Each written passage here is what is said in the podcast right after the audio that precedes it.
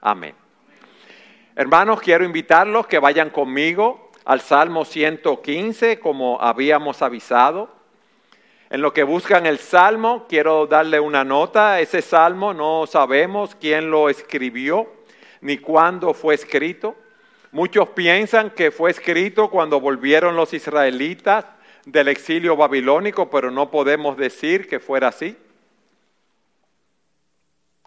Dice el pastor Ligon Duncan que este es un salmo de alabanza que el pueblo de Dios ha utilizado en diferentes ocasiones cuando Dios los ha liberado de una manera milagrosa y maravillosa. Y dice el pastor algo interesante, y tú dirás, pero este no es mi caso. Yo no estoy aquí hoy celebrando ninguna victoria, sino por el contrario, estoy aquí con muchas dudas, incertidumbres y luchas en mi vida. Yo he venido aquí, estoy desanimado por lo que estoy viviendo y no sé ante tanta incertidumbre que viene después. Pero Él nos dice, te tengo una buena noticia. Aunque este salmo ha sido utilizado en muchas ocasiones como un canto de victoria, es un salmo escrito para personas que están en medio de una lucha que no han visto todavía la victoria que anhelan, pero es la meta a la cual aspiran. Y este salmo se canta en medio de persecución, de la burla de los enemigos, de aquellos que no saben si van a poder dar un paso más, dice él, si van a poder soportar lo que están viviendo, pero hay algo, y es que este salmo nos enseña que la victoria es nuestra. Y por eso lo hemos titulado, hermanos, a Dios sea la, gloria. A, Dios sea la gloria. A tu nombre da gloria. Y con eso en mente quiero que leamos este salmo. No a nosotros, Señor, no a nosotros, sino a tu nombre da gloria, por tu misericordia, por tu fidelidad. Porque han de decir las naciones, ¿dónde está ahora su Dios? Nuestro Dios está en los cielos. Él hace lo que le place. Los ídolos de ellos son plata y oro, obra de manos de hombres. Tienen boca y no hablan, tienen ojos y no ven, tienen oídos y no oyen, tienen nariz y no huelen, tienen manos y no tocan, tienen pies y no caminan, no emiten sonido alguno como su garganta. Versículo 8. Se volverán como ellos los que los hacen, y todos los que en ellos confían. Oh Israel, confía en el Señor, Él es tu ayuda y tu escudo. Oh casa de Aarón, confíen ustedes en el Señor, Él es su ayuda y su escudo. Los que temen al Señor, confíen en el Señor, Él es su ayuda y su escudo. Versículo 12. El Señor se ha acordado de nosotros, Él nos bendecirá, bendecirá la casa de Israel, bendecirá la casa de Aarón, Él bendecirá a los que temen al Señor, tanto a pequeños como a grandes. El Señor los prospere a ustedes y a sus hijos. Benditos sean del Señor que hizo los cielos y la tierra los cielos son los cielos del Señor, pero la tierra la ha dado a los hijos de los hombres. Los muertos no alaban al Señor, ni ninguno de los que descienden al silencio, pero nosotros bendeciremos al Señor desde ahora y para siempre. Aleluya. Lo primero que vemos en este salmo, lo primero que dice el salmista en medio de la situación en la cual se encuentra, es que solo el nombre de Dios debe ser glorificado. Versículo 1, leámoslo nuevamente. No a nosotros, Señor, no a nosotros, sino a tu nombre da gloria por tu misericordia, por tu verdad. Esta frase, dar gloria al nombre del Señor, significa darle a Él el honor, la alabanza que solamente Él merece. Porque Él es un Dios de amor, de bondad, de misericordia, de santidad. Es el único que merece toda nuestra alabanza y toda nuestra adoración. Y esta gloria es algo demasiado brillante. Es como mirar al sol cuando está brillando al mediodía. Es como mirar al sol cuando está en la plenitud. ¿Usted puede verlo y mantenerse mirándolo? No, no podemos hacerlo. Glorificar a Dios es que nuestras vidas giren alrededor de Él, como los planetas giran alrededor del Sol. Y yo investigué por qué los planetas giran alrededor del Sol y no el Sol alrededor de los planetas. Y es porque el objeto más liviano está en órbita alrededor del objeto más pesado. ¿Y ustedes saben algo? El Sol es el objeto más pesado del sistema solar, según dicen los científicos. Es mil veces más pesado que el planeta más grande, que es Júpiter, y trescientas mil veces más pesado que la Tierra. O sea que si uno se encuentra la Tierra grande en ese sentido y que pesa mucho, el Sol pesa trescientas mil veces más. Y el salmista está diciendo, no a nosotros, no a nosotros, Señor, a tu nombre, da gloria. ¿Ustedes saben por qué Él dice eso? Porque nosotros fuimos creados para glorificar a Dios y disfrutar de Él para siempre.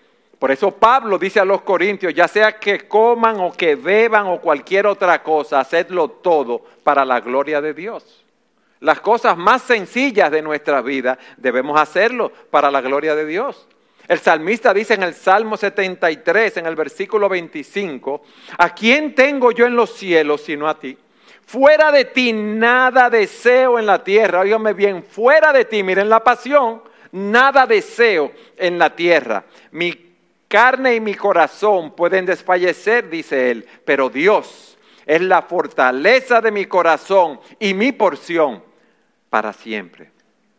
Nosotros, tú y yo, Estamos llamados a vivir para la gloria de Dios.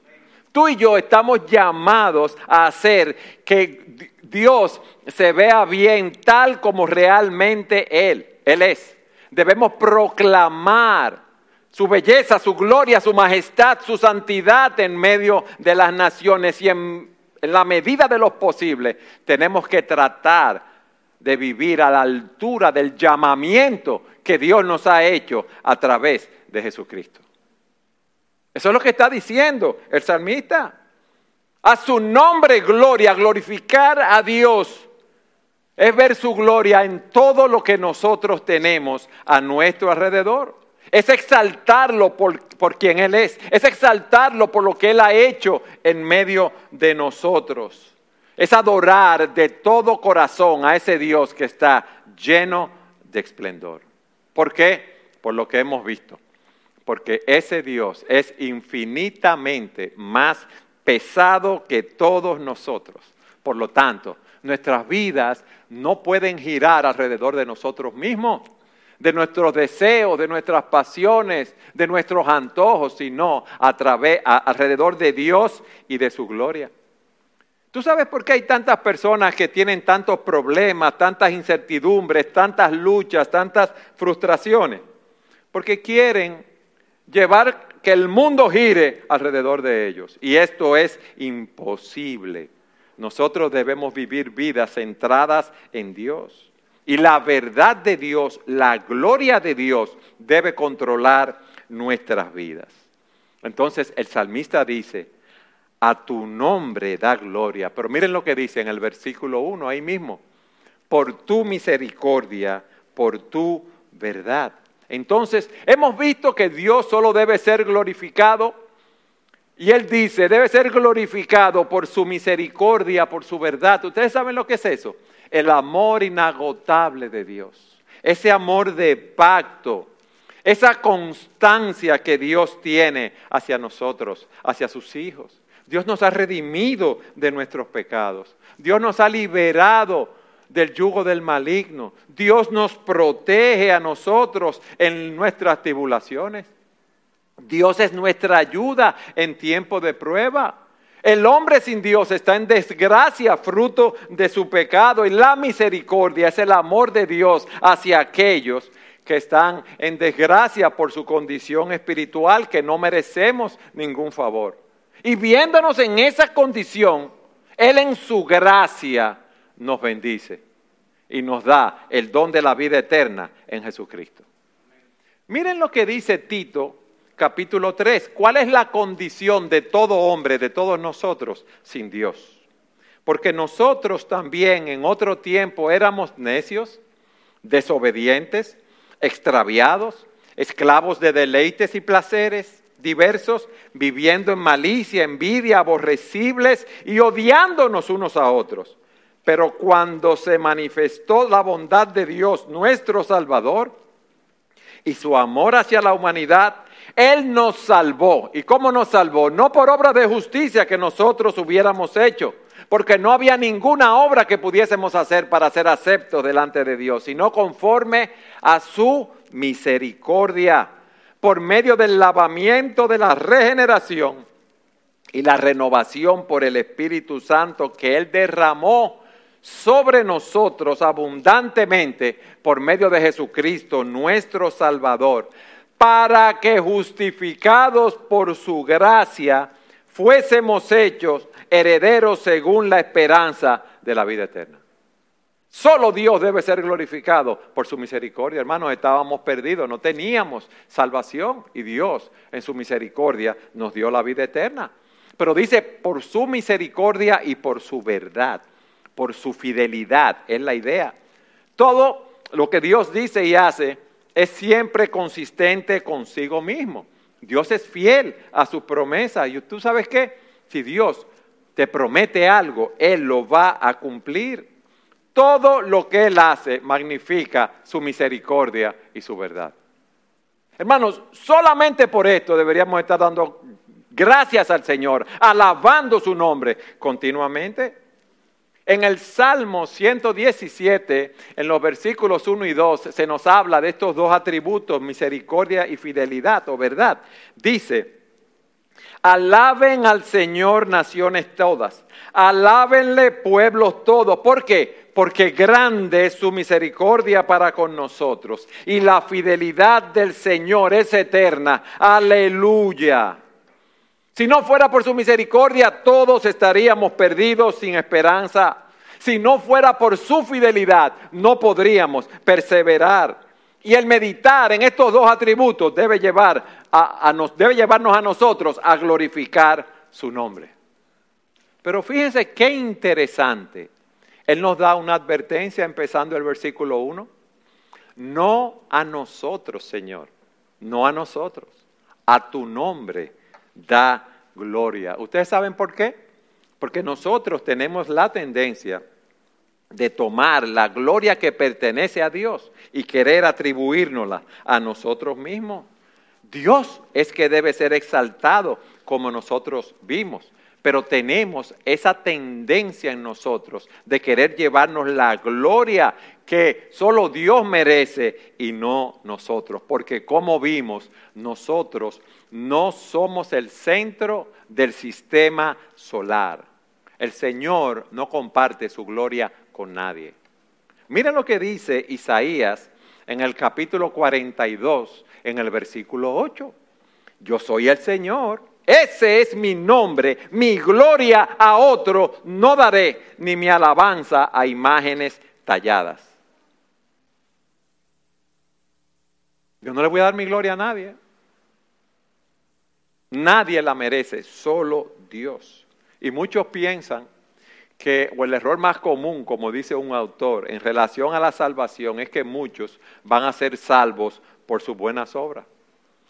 Si usted le pregunta a una persona en la calle, si tú te murieras hoy y fueras a la presencia de Dios, y Él te preguntara, ¿por qué yo he de dejarte entrar aquí a mi presencia? ¿Qué tú le responderías? ¿Qué usted le respondería? Oh, porque yo hago buenas obras. Yo tengo mis pecadillos, pero eso no es nada. No. Nosotros no podemos tomar el crédito por la salvación. ¿Por qué? Porque la salvación es del Señor. No a nosotros, no a nosotros, sino a tu nombre da gloria. Dios nos concede la salvación. Dice la escritura en Juan capítulo 1, versículos 12 y 13 lo siguiente. A los suyos vino y los suyos no los recibieron. Pero a todos los que le recibieron le dio el derecho de llegar a ser hijos de Dios, es decir, a los que creen en su nombre, que no nacieron de sangre, ni de voluntad de la carne, ni de la voluntad del hombre, sino de Dios. Y ese Dios nos llamó a salvación y fue el Dios que nos predestinó a salvación desde antes de la fundación del mundo. Entonces, no querramos nosotros llevarnos la gloria que solamente Dios merece. Mira, todo lo que tú tienes, tus dones, tus talentos, es Dios que te lo ha dado. El apóstol Pablo por eso dice, porque ¿quién te distingue? ¿Qué tienes que tú no recibiste? Y si lo recibiste, ¿por qué te jactas como si no lo hubieras recibido? A ustedes no le pasan, hermano, que usted hace algo que está bien y usted quisiera como que todo el mundo lo viera. O usted hace algo y nadie lo vio y usted lo publicita, lo deja caer así como de, mira, y tú sabes que yo estuve eh, ayudando a los pobres en tal sitio para el Señor y para su gloria. No, eso era para la gloria tuya que tú lo estás haciendo. No a nosotros, no a nosotros, sino a tu nombre da gloria, al nombre de Dios. Pero hay algo más. Cuídate de no empañar la gloria de Dios entre los inconversos con tu mal testimonio el pueblo de Israel era un pueblo elegido por Dios y era un pueblo que se vivía quejando continuamente. En un momento Dios le dice a Moisés que va a destruir a ese pueblo. Moisés empieza a orar en la presencia de Dios en números 14 y le dice orando al Señor, Señor, los egipcios van a oír que tú sacaste a este pueblo de medio, de medio de ellos con poder. Y se lo han dicho, se lo dirán a los habitantes de la tierra. Pero si tú destruyes a este pueblo como a un solo hombre, entonces las naciones que han oído de tu fama dirán, porque el Señor no pudo introducir a este pueblo a la tierra que les había prometido con juramento. Por eso los mató en el desierto. Y Moisés le dice, pero ahora yo te ruego, Señor, que sea engrandecido el poder del Señor, tal como tú lo has declarado. Y el Señor perdonó al pueblo. ¿Cuál fue el argumento de Moisés que van a decir esos pueblos, Señor? De tu grande nombre. ¿Qué pueden decir los inconversos, las personas que no conocen al Señor, que están cerca de ti? ¿Cómo es tu testimonio delante de ellos? Tú tienes una fama de ser un chismoso, de ser un mal empleado, un barajador, como decimos nosotros, un criticón, un murmurador. Hay hombres de negocios o en su profesión que mienten o que cobran precios muy altos en los productos que, que venden o que no pagan sus impuestos. Ustedes saben lo que pasa. Cuando tú vienes a predicarle el Evangelio a una persona y ellos ven tu mal testimonio, se burlan de nosotros se burlan de nosotros. Cuando David pecó con Betsabé, se le dijo que él había dado ocasión de que los enemigos del Señor blasfemaran el nombre del Señor por lo que él había hecho.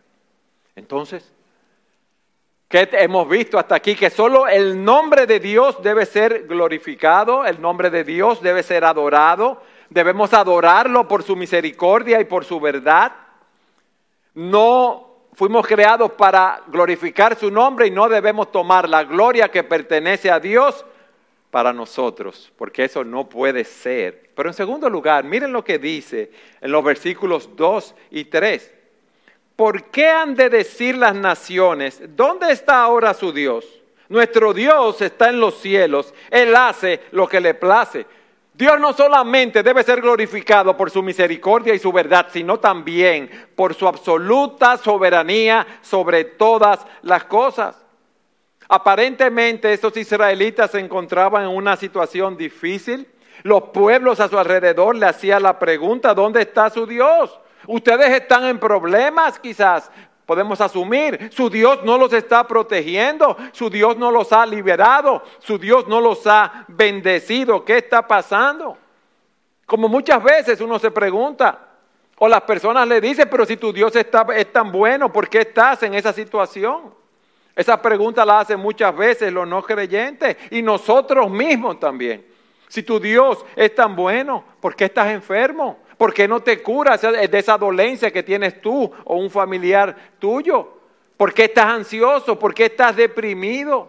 ¿Por qué estás soltero queriendo casarte y, no, has encontrado una pareja? ¿Por qué esa relación amorosa que tienes parece que no va a caminar? ¿Por qué ese revés económico?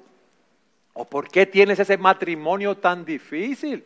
¿Por qué estás viviendo en algo que parece un infierno? ¿O por qué tu cónyuge, que es inconverso, te hace la vida imposible y es tan hostil a ti? ¿Por qué tu cónyuge es un cónyuge infiel? ¿Por qué tienes ese hijo rebelde? ¿Dónde está tu Dios? ¿Que dónde está mi Dios? Le dice el salmista. Yo te voy a decir dónde está mi Dios. Nuestro Dios está en el cielo y todo lo que quiso ha hecho en el cielo sentado allí, en gloria y majestad, reinando, en el lugar más alto que existe en el universo, rodeado de ángeles que lo adoran. Nuestro Dios, mi Dios, es soberano sobre todo lo que hay en el universo. El Señor ha establecido su trono en los cielos, dice el Salmo 103, y su reino domina sobre todo. Desde allí lo gobierna todo. Cuando uno era pequeño y uno competía con otro amiguito que le decía, eh, yo tengo esto, yo tengo lo otro, y le decía, mi papá es el dueño de la bolita del mundo, mi papá es el dueño de la bolita del mundo, ese es mi Dios. El rey de reyes y el señor de los señores. ¿Qué, ¿Dónde está mi Dios? Él está en los cielos. Y mi Dios hace todo lo que le place, todo lo que quiso, ha hecho. Él hace lo que quiere, cuando quiere, donde quiera, como quiere y con quien quiere. Alabado sea el Señor. A su nombre yo diría gloria por eso. Por su misericordia y su verdad. Por su soberanía absoluta sobre todo. Cuando uno ve lo que está ocurriendo en el mundo, uno dice, ¿dónde está Dios? Sentado en su trono de gloria y majestad. Ahí está el Dios soberano. ¿Dónde estaba tu Dios o dónde está con los hechos que tú estás viviendo? O por las cosas tristes que ha pasado en tu vida. ¿Dónde está tu Dios? ¿O dónde está mi Dios cuando yo enfermé? Cuando tuviste la pérdida de un ser querido. Él está en los cielos reinando. Él no tiene que chequear nada con nosotros. Él no tiene que pedirnos consejo u opinión. ¿Tú sabes por qué? Porque Él reina. En el cielo no hay democracia, solo hay un gobernador número uno del universo y ese es nuestro Dios. No importa lo que pase. No importan los nubarrones que vengan, no importan todas esas leyes, decretos que quieran traer a aquellos que no conocen a Dios. ¿Dónde está tu Dios? Mi Dios está en los cielos. Y Él hace lo que le place. A su nombre, gloria es lo que tenemos que decir nosotros en este momento. Daniel dice en Daniel 4:35, todos los habitantes de la tierra son considerados como nada mas Él actúa conforme a su voluntad en el ejército del cielo y entre los habitantes de la tierra. Nadie puede detener su mano ni decirle, ¿qué has hecho? Job dice, yo sé que tú puedes hacer todas las cosas y que ninguno de tus propósitos puede ser frustrado. El profeta Isaías en Isaías 46, 9 dice, Acuérdense de las cosas anteriores ya pasadas, porque yo soy Dios, dice él, y no hay otro. Yo soy Dios y no hay ninguno como yo, que declaro el fin desde el principio y desde la antigüedad lo que no ha sido hecho. Yo digo, mi propósito será establecido y todo lo que quiero realizaré. Óyeme bien, todo lo que quiero realizaré. Y dice, yo llamo del oriente un ave de rapiña y de la tierra lejana al hombre de mi propósito, las cosas que iban a suceder con el pueblo de Israel. En verdad he hablado y ciertamente haré que suceda. Lo he planeado y así lo haré. Eso debe ser un motivo de consuelo, de fortaleza para nosotros. El mundo no está loco, loco, loco. No, el mundo tiene un gobernador y ese es nuestro Dios. Hermanos, a su nombre, no nos perdamos nunca en eso. Solo Él merece toda la gloria en nuestras vidas.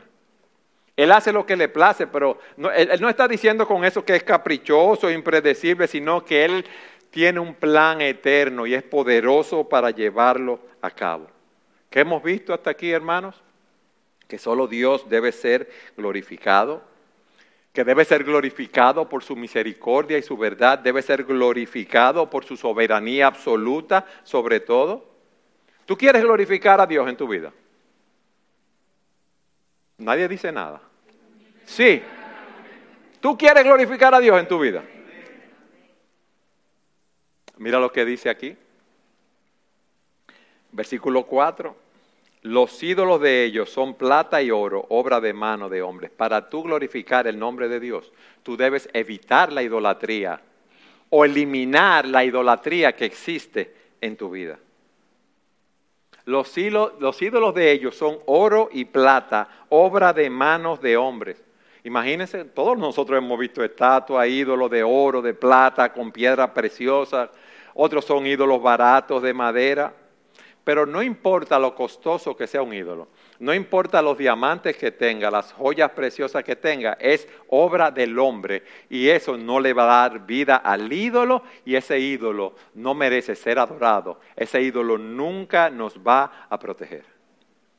Es algo ridículo que un hombre se incline delante de una imagen. Isaías dice, mira que el hombre toma un pedazo de un árbol, corta un árbol, o siembra un árbol, luego lo corta, toma un pedazo de madera, lo usa para cocinar, lo usa para hacer una mesa para su, casa, y luego toma otro pedazo de la madera y construye un ídolo. Y ese ídolo, y el que hizo ese ídolo se inclina ante él y le dice, tú eres mi Dios ahora, tú eres que me vas a proteger. ¿Ustedes creen que eso es posible? No es posible. Y miren lo que dice el salmista de esos ídolos. Tienen boca, pero no hablan. Esos ídolos no nos pueden revelar ninguna verdad. Esos ídolos no nos pueden decir cómo debemos vivir para agradar a Dios. No nos pueden decir lo que es bueno, lo que es malo. No hablan. Tienen ojos, pero no ven. Ellos no pueden ver nuestras circunstancias. Ellos no pueden saber lo que tú estás pasando. Ellos no pueden ver nuestras vidas, no pueden ver nuestros problemas. ¿Qué puede hacer un ídolo que no puede ver? Tienen oídos pero no oyen, orejas que tienen pero no oyen. No pueden oír las oraciones de su pueblo. Tienen nariz pero ellos no huelen. Y eso es ridículo cuando uno ve a esos adoradores que van delante de esos dioses y les ponen inciensos y, y cosas así. No lo pueden oler. Tienen manos que le han hecho pero no palpan. Le ponen frutas delante, le ponen regalos y diferentes cosas y ellos no pueden hacer nada. Esas frutas, esos regalos se dañan ahí. ¿Por qué? Porque no pueden hacer nada. Tienen pies pero no andan. ¿Usted quiere ver lo más ridículo en una procesión que llevan los santos cargados? No pueden caminar. Dependen por completo de los adoradores para movilizarse. Deben ser cargados en las procesiones no se puede mover. ¿Qué clase de Dios es ese? Ni hablan con su garganta, no pueden articular ni un gruñido porque no tienen vida, no tienen poder y no sirven para nada. Y el salmista continúa diciendo, pero aquellos, pero peores son aquellos que confían en esos ídolos. Semejantes a ellos son los que los hacen y cualquiera que confía en ellos. Miren hermanos, las personas se convierten en lo que adoran. Y si tú adoras a un ídolo que no es nada, estarás vacío, estarás sin sentido en esta vida. Por eso las personas que no conocen al Señor están mudas, ciegas y sordas espiritualmente, son insensibles a las verdades espirituales. Y tú me dirás, bueno, mi hermano Eduardo, pero yo soy cristiano, yo hace años que saqué esos ídolos de mi casa, pero quizás Tú no te inclinas ante un ídolo físico hecho por la mano del hombre, pero recuerda que un ídolo es todo aquello que ponemos en el lugar de Dios en nuestras vidas. Yo te pregunto a ti ahora, ¿cuál es el ídolo que controla tu corazón? ¿En qué tú te pasas el día entero pensando la mayor parte del tiempo? ¿Para qué estás viviendo? ¿A qué o a quién estás entregando tu vida? ¿A qué tú le estás dedicando tu devoción, tu tiempo, tu dinero, tu amor, tu obediencia? ¿A ídolos humanos? ¿A figuras deportivas, religiosas, artistas? ¿A tu cónyuge? ¿A tus padres? ¿A tus hijos? ¿A las personas que tú pones en un pedestal delante de Dios? ¿Qué tú buscas en la vida? ¿Qué tú quieres conseguir? ¿Tú estás buscando tu seguridad en el dinero, reconocimiento social, poder económico, poder político? Hay personas que hacen un ídolo de los deportes, ese es su ídolo, su Dios. Y el domingo, el día del Señor, que deben estar en la iglesia, están practicando un deporte porque Dios no les importa. Imagínate, para mí el deporte que voy a practicar es más importante que ir a encontrarme con Dios y con el pueblo de Dios, adorar al Rey de Reyes y al Señor de los Señores. El ejercicio físico, la dieta, el trabajo. Hermano, muchas de esas entretenciones no son malas en sí mismas. El problema es cuando ponemos a todas esas cosas delante de Dios. Cuando extraviamos nuestro orden de prioridades. Analiza tú hoy. Si tú quieres dar gloria al nombre del Señor, ¿cuáles son los ídolos que dominan tu corazón? ¿Cuáles son los pecados que te dominan a ti en tu vida? Solo hay dos caminos, dos formas de vida, hermano.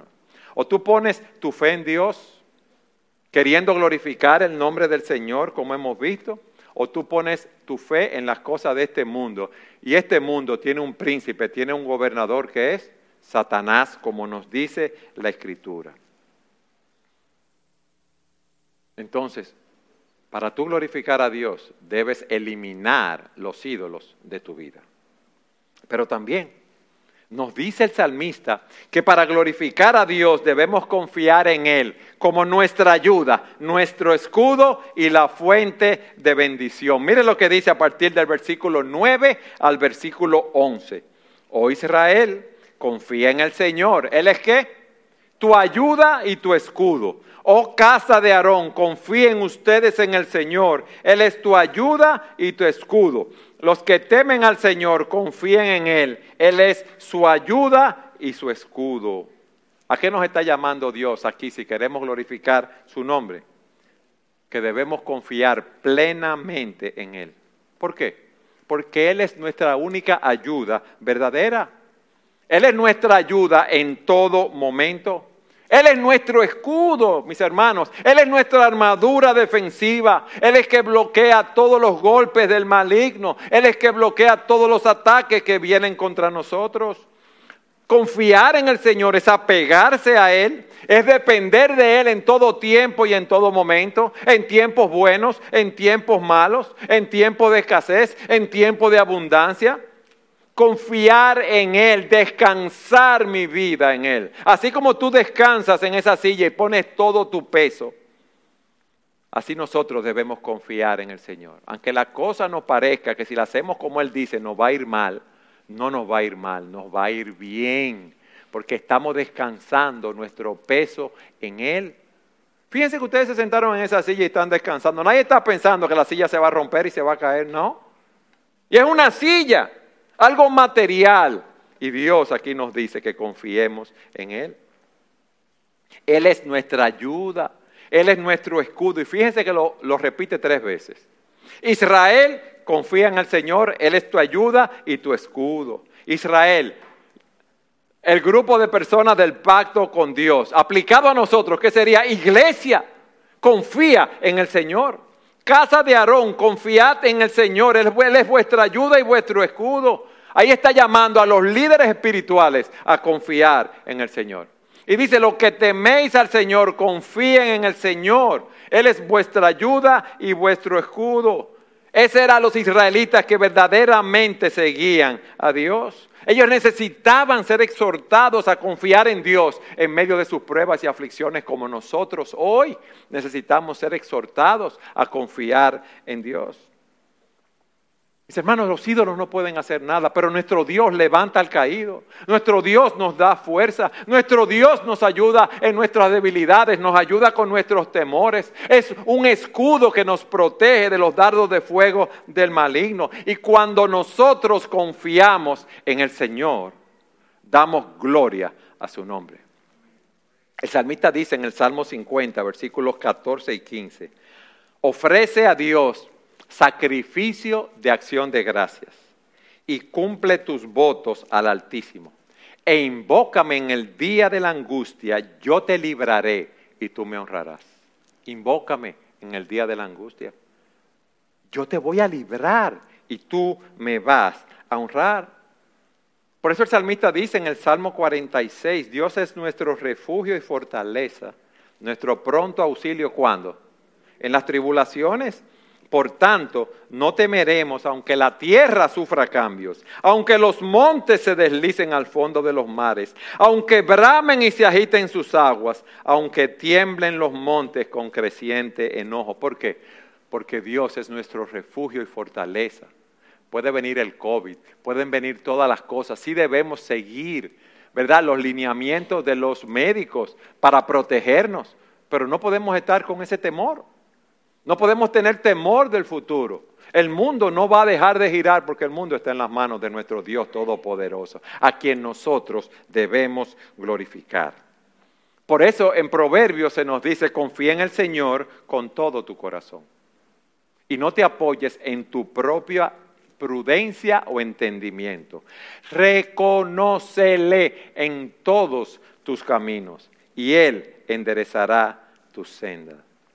Él es nuestra ayuda, Él es nuestro escudo.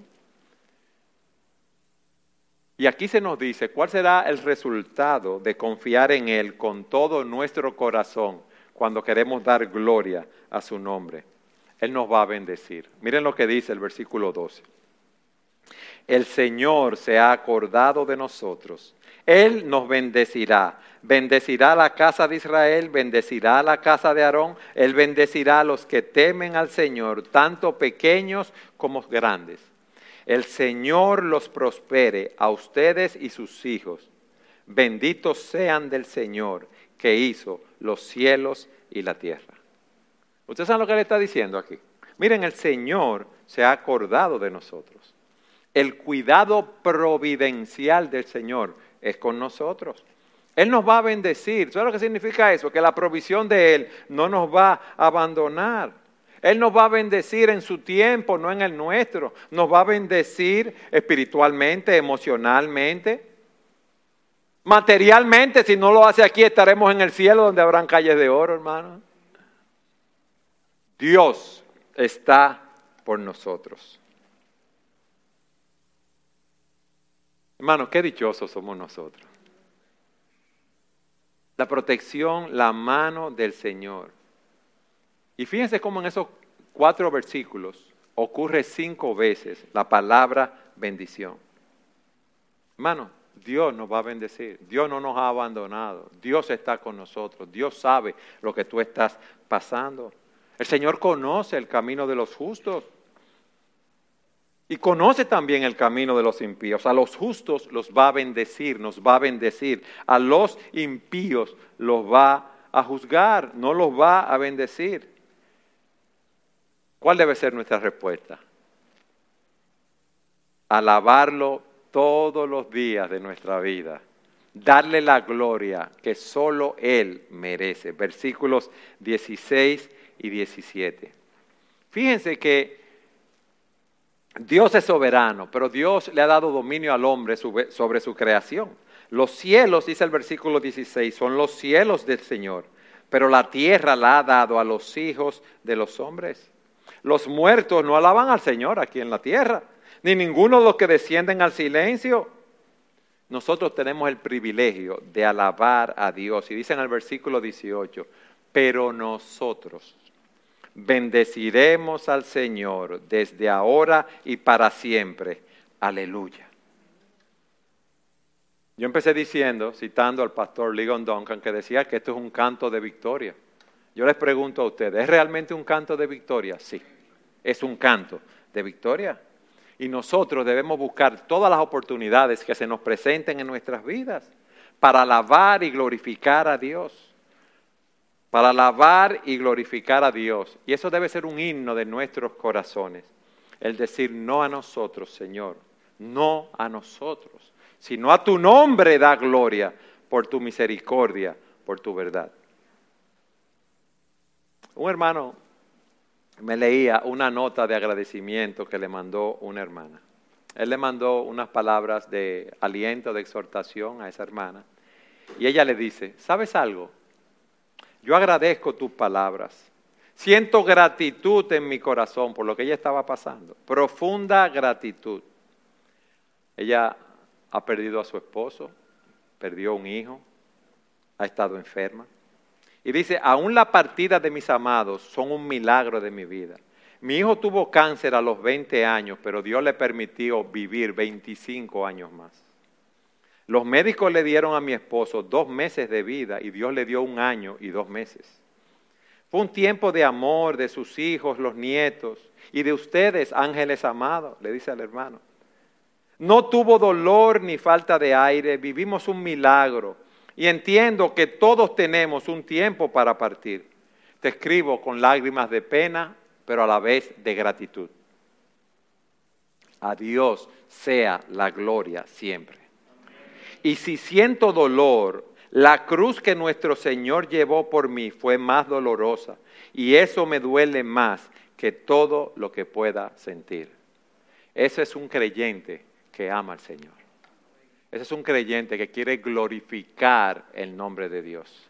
Ese es un creyente que está cantando un cántico de victoria en medio de su aflicción. ¿Y ustedes saben por qué, mis amados? Porque cuando entendemos quién es nuestro Dios, y cuando entendemos sus atributos de amor, de justicia, de bondad, de misericordia para con nosotros, solo podemos decir a su nombre, a su nombre gloria, porque no hay otro como Él. Hermanos, y entonces es que empezamos a entender el Evangelio en su magnitud. Empezamos a entender el Evangelio como nunca lo hemos hecho. Porque vemos cómo la misericordia y la verdad de Dios se mostraron en la cruz del Calvario, donde Cristo murió por nosotros para llevarnos a Dios. Y por eso yo digo a su nombre, gloria, mis hermanos. No hay otro más a quien darle toda la gloria. En la cruz del Calvario vemos a nuestro Salvador glorificando, santificando el nombre de Dios como en ningún otro lugar. Allí la misericordia de Dios y la verdad de Dios se besaron. Ese es el clima de la gloria de Dios. Y si hay algo que yo quiero dejar en tu mente es que es glorioso servir al Señor. Hermanos, es glorioso vivir para nuestro Salvador. Es maravilloso poder decir a su nombre gloria. Es maravilloso decir lo que dice esa hermana en esa situación que estaba viviendo. Ella ve la mano de Dios guiándola en cada paso de su vida. Hermanos, con esto concluyo. Ustedes se imaginan lo que pasaría si los que estamos aquí, los que están, los creyentes que están escuchando este mensaje, si todos los que profesan que son cristianos dijeran, yo voy a vivir para dar gloria al Señor y no gloria a mí. Yo voy a vivir para exaltar su nombre. Yo voy a vivir para exaltarlo con todo mi ser. ¿Ustedes saben lo que pasaría? Vendría una revolución, porque muchos conocerían las buenas nuevas de salvación que hay en Jesucristo. Muchos conocerían cómo la misericordia y la verdad de Dios se mostraron en la cruz del Calvario y muchos quisieran tener lo que nosotros tenemos para la gloria de Dios. Amén. A su nombre Amén. Vamos a orar, hermanos. Padre, gracias por tu palabra. Gracias porque estamos aquí adorándote, alabándote y no en otro lugar. Padre, yo te oro por aquellos que no te conocen, por aquellos que están viviendo para ellos mismos, que están muertos en sus delitos y pecados, y te pedimos que tú hagas una obra de gracia en su corazón y que tú traigas salvación. Henos aquí delante de ti, implorando tu misericordia, implorando que tú nos concedas el privilegio de glorificar tu nombre y de vivir para ti. Y todo esto te lo pedimos, Señor, en el nombre de Jesús. Amén.